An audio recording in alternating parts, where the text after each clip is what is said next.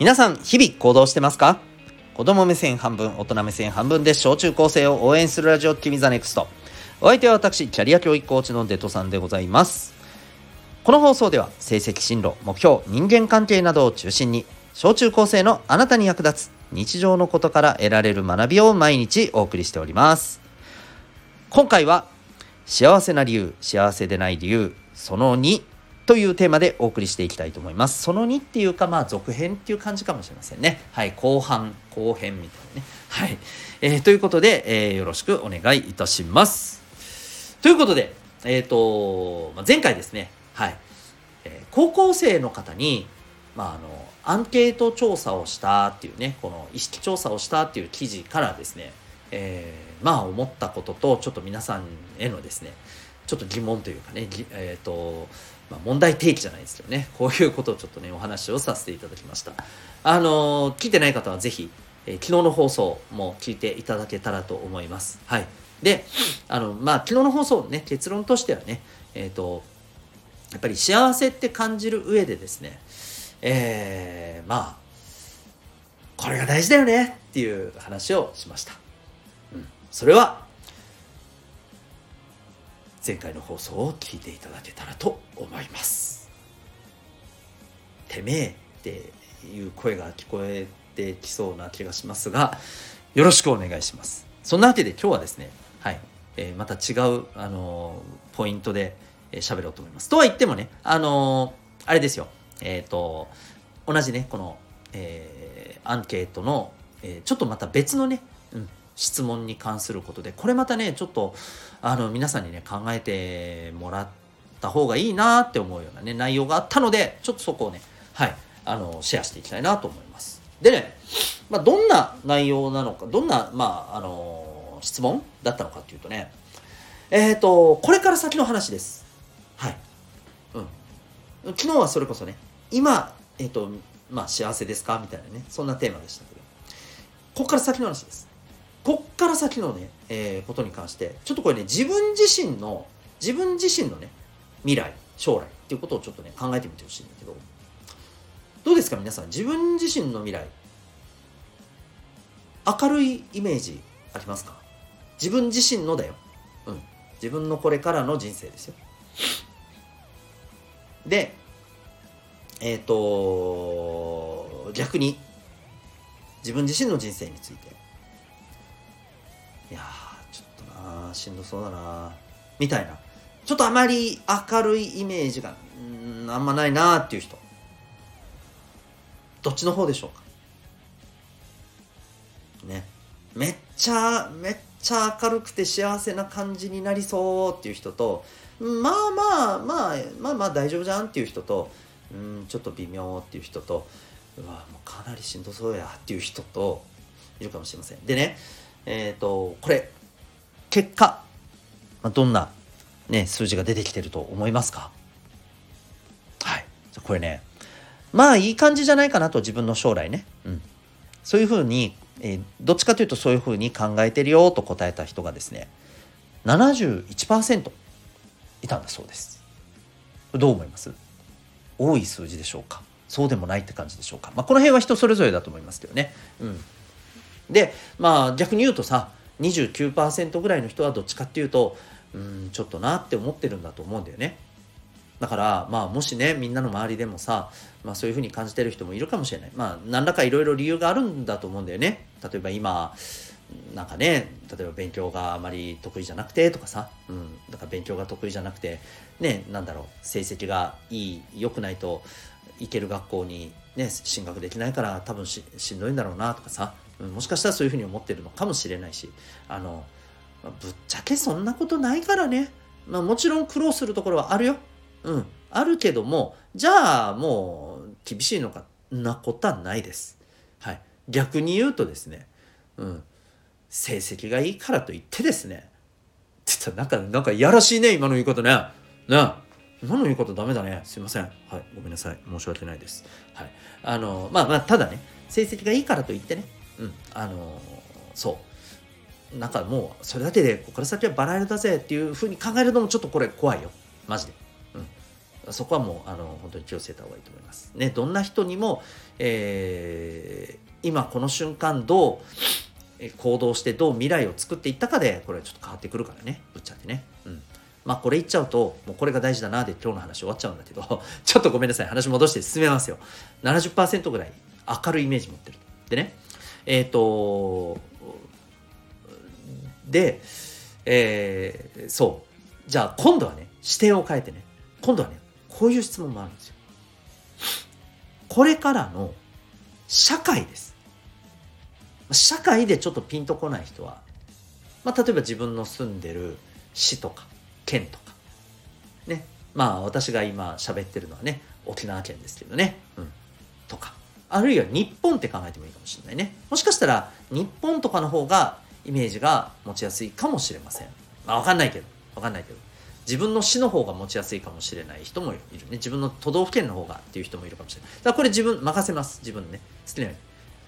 で社会がじゃあこれから将来未来どうなっていきそうだなっていう明るくなっていきそうな感じありますか？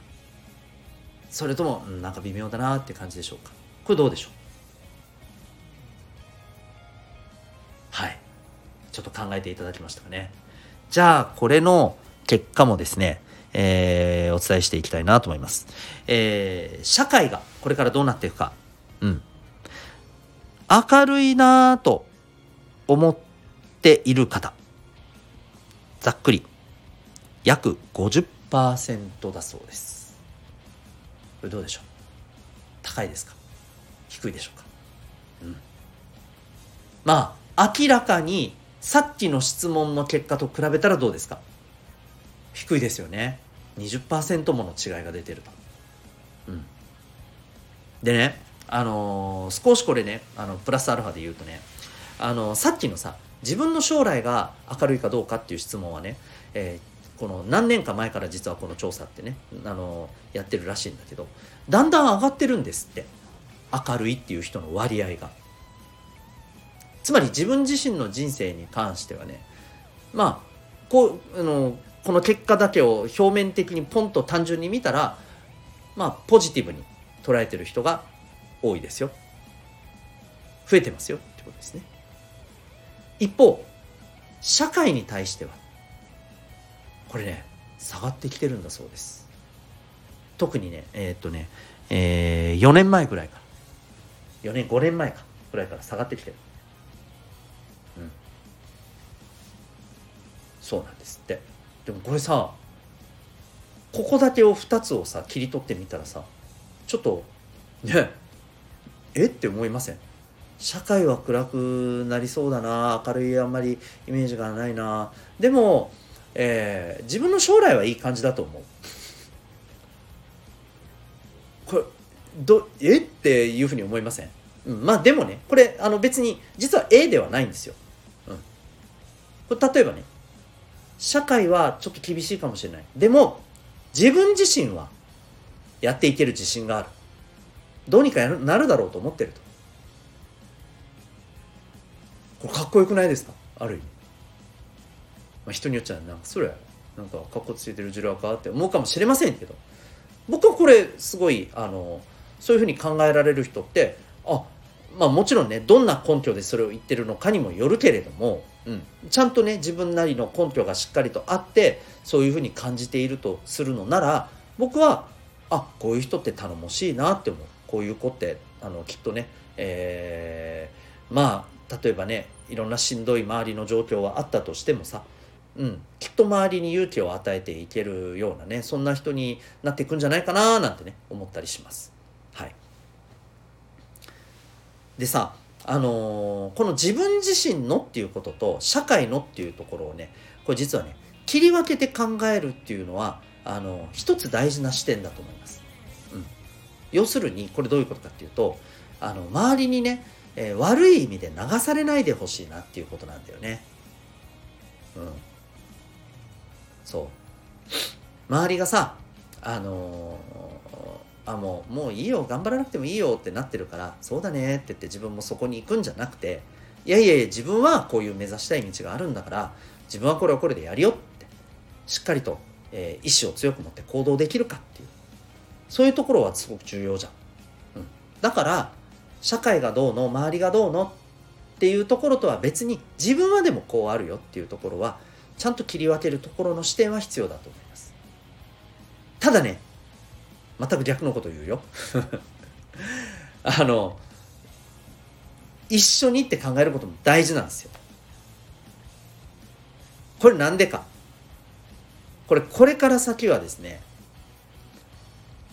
間違いなくいろんな意味で大きな変化が起きてくると思うしでまあそのさっきのね調査の結果とかでも出てるように、うんまあ、例えば特にこれは日本っていう視点でいくとね今ちょっとやっぱ厳しいんだよね少子化だしうん経済状況もね例えば周りの国と比べて伸びてなかったりするわけよね。で加えてさ今円安っていうのもあってさ、えー、その結果輸入品っていうのがすごい高くなったりしてきて手に入りづらくなってきて、まあ、いろんなところで生活を圧迫しつつある状況が実はあるわけよ。これあんまりね感じてない人もあのこれ聞いてる小中高生の方の中にはいるかもしれないけど、うん、これお母さんお父さんねあの確実に感じてると思いますよ。うん、そうなのであのそういったことも考えるとさなかなか厳しいとは思うんですよ。うん、でだからこそねだからこそだよ一人ではどうしようもない部分っていうところをどうやってやっぱり助け合っていくかっていう、えー、そんなことを大事にできる人がまあちょっと大げさな言い方をすれば生き残っていけるんだよ。そういう人が。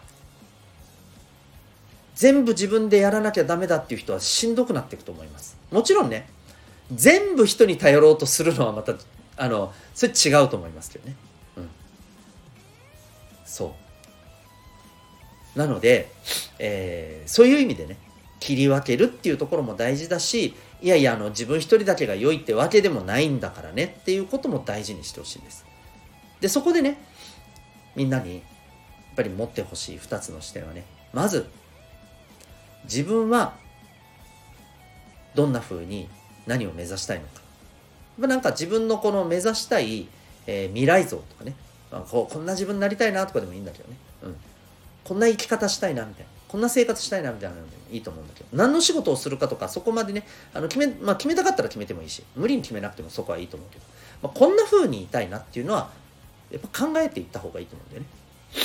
うん、で、えー、その中であの必ずだよ。これは入れてほしい、うん、そんな中で必ずあなたが一緒にいたいなって思えるのはどんな人なのか、まあ、こう こう言うとなんか何結婚する人みたいなねイメージがあるかもしれないけど。あのもちろんそれもあるよ。それでもそれだけじゃなくて、うん、ずっと付き合っていくような友達とかさあるいは仕事とかそういうのでずっと一緒にやっていくような相棒みたいなさ、うん、パートナーみたいな人とかさはこんな人と自分は一緒にやりたいなって一緒に頑張りたいなと、うん、一緒に助け合いたいなと。そういう人ってどんな人かな？逆にこういうのが無理だっていう人はどういう人かな？とかね。